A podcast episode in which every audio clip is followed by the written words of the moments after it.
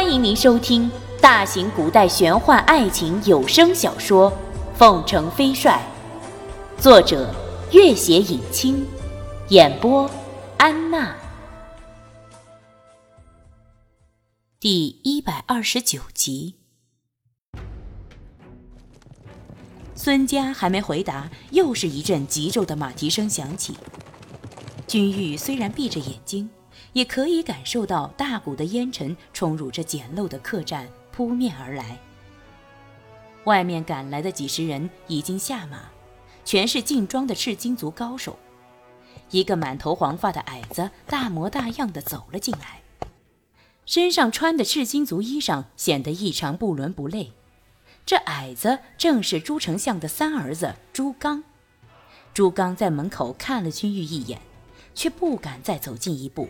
只是大声武气道：“孙家，你还不动手？”孙家厌恶的看了他一眼，怒道：“朱刚，你胁迫我母亲，陷我于不义。现在我已将军玉毒倒，剩下的事情你们就自己解决吧。”朱刚狞笑道：“ 你以为这样自己就可以置身事外了？”今天若叫居玉逃脱了，你想想，自己还能回凤凰城做你的将军吗？要不你带了凤凰军投奔大汗更好，大汗一定会欢迎你的。孙家全身一震，好一会儿才道：“你们再不动手，就来不及了。”门口忽然传来一声惨嘶，正是小帅倒地的声音。君玉心里一阵悲痛。距离他最近的三名大汉同时出手，君玉睁开眼睛，跃起，追飞出鞘，一阵雪花飞溅，三人踉跄着倒下。君玉已经靠在门口的那面墙上，众人大骇后退，一时间再也无人敢破前一步。门外还有几十人，这面墙正是这客栈里最有利的位置。他靠着墙，大睁着眼睛。却几乎看不清楚对面那些人的脸孔了。他面上十分平静，心里却一片慌乱。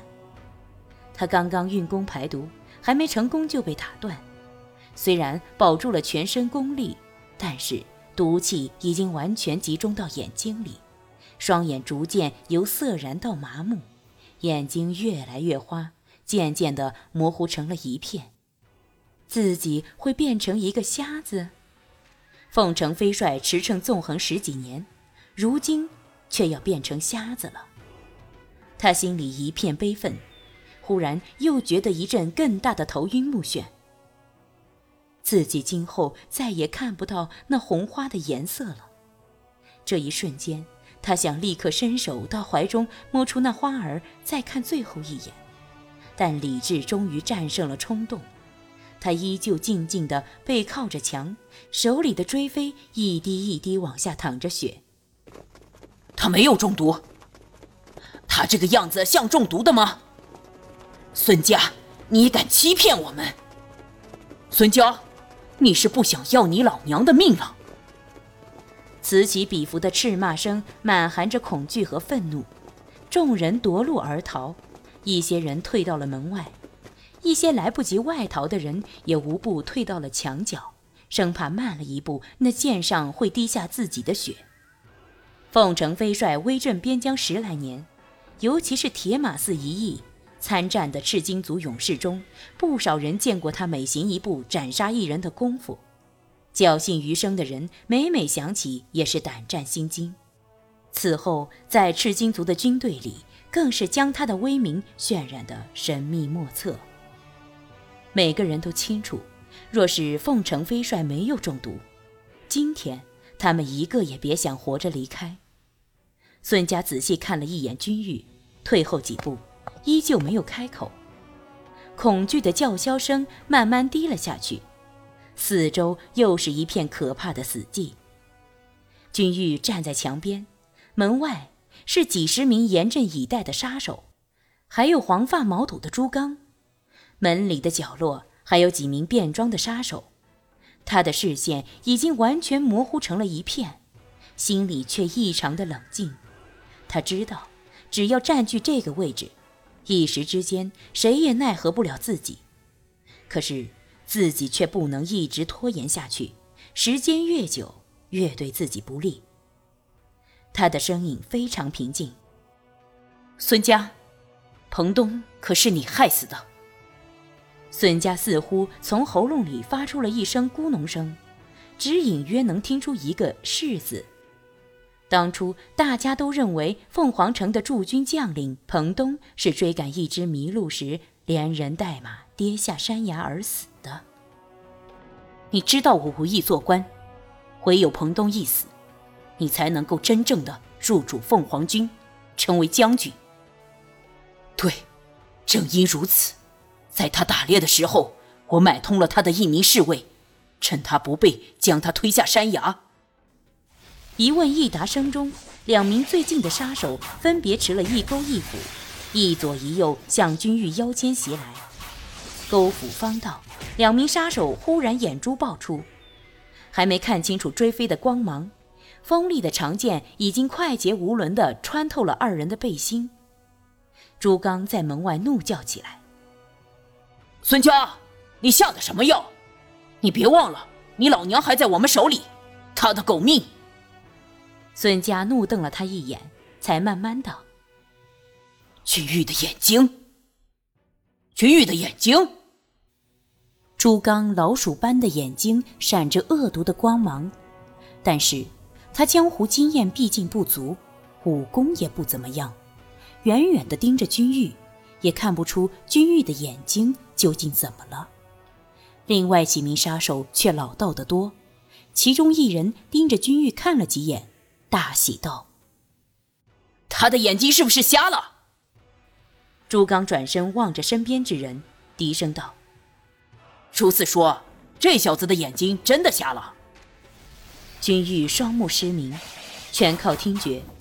如今嘈杂之声不绝，十几柄刀剑攻来，却不能完全准确地听出方位。虽架开七七八八，却被一柄大刀砍中肩头。所幸回防得快，只划破了一道浅浅的口子。小帅的尸首就倒在地上。君玉虽然看不见，却记得小帅的那声惨嘶。这众杀手深知一匹好马在大漠上的作用，所以一来就先杀了小帅，好断了他的后路。他知道，再不冲出去，必然命丧于此。可是，即使冲出去，这茫茫大漠上，自己双目失明，又失了小帅，依旧走不了多远。一时之间，竟然不知到底该怎么办。月色慢慢的笼罩了这间客栈上方的天空，周围的嘈杂声依然不绝于耳。又是一阵猛烈的进攻，伴随着此起彼伏的惨叫声。混战中，他的腰上又受了一处伤，血很快浸透了蓝色的袍子。他双目虽盲，武功却未失。要是平日，就是人再多几倍，也不能奈他何。可是此刻却只求自保，已经是万幸了。地上已经横七竖八地躺了三十几人，或死或伤，动弹不得。君玉提着长剑，剑上已经全是血迹，每走一步，余下的十来人就更退出一大步。惊恐之下。甚至连嘈杂口哨声都忘了继续发出。忽然传来一阵急骤的马蹄声，紧接着几十支火把将大漠的夜空照得亮白如昼。君玉目不识物，却能感受到那阵红色的火光。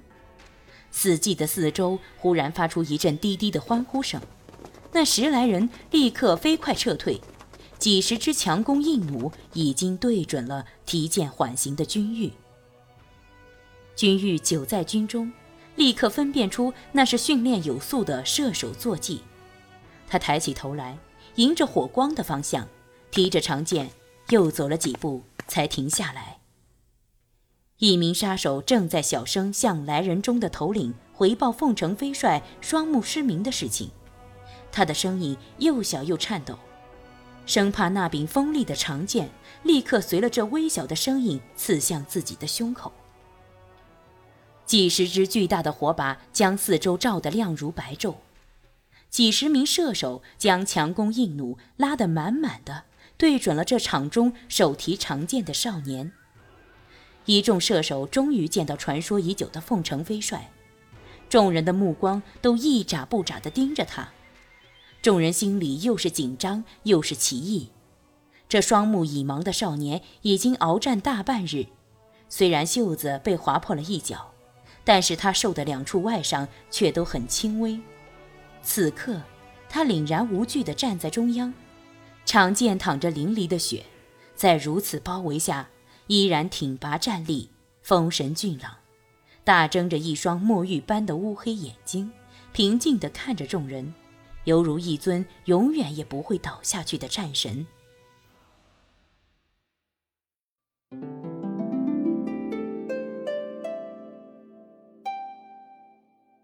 本集播讲完毕，感谢您的关注与收听。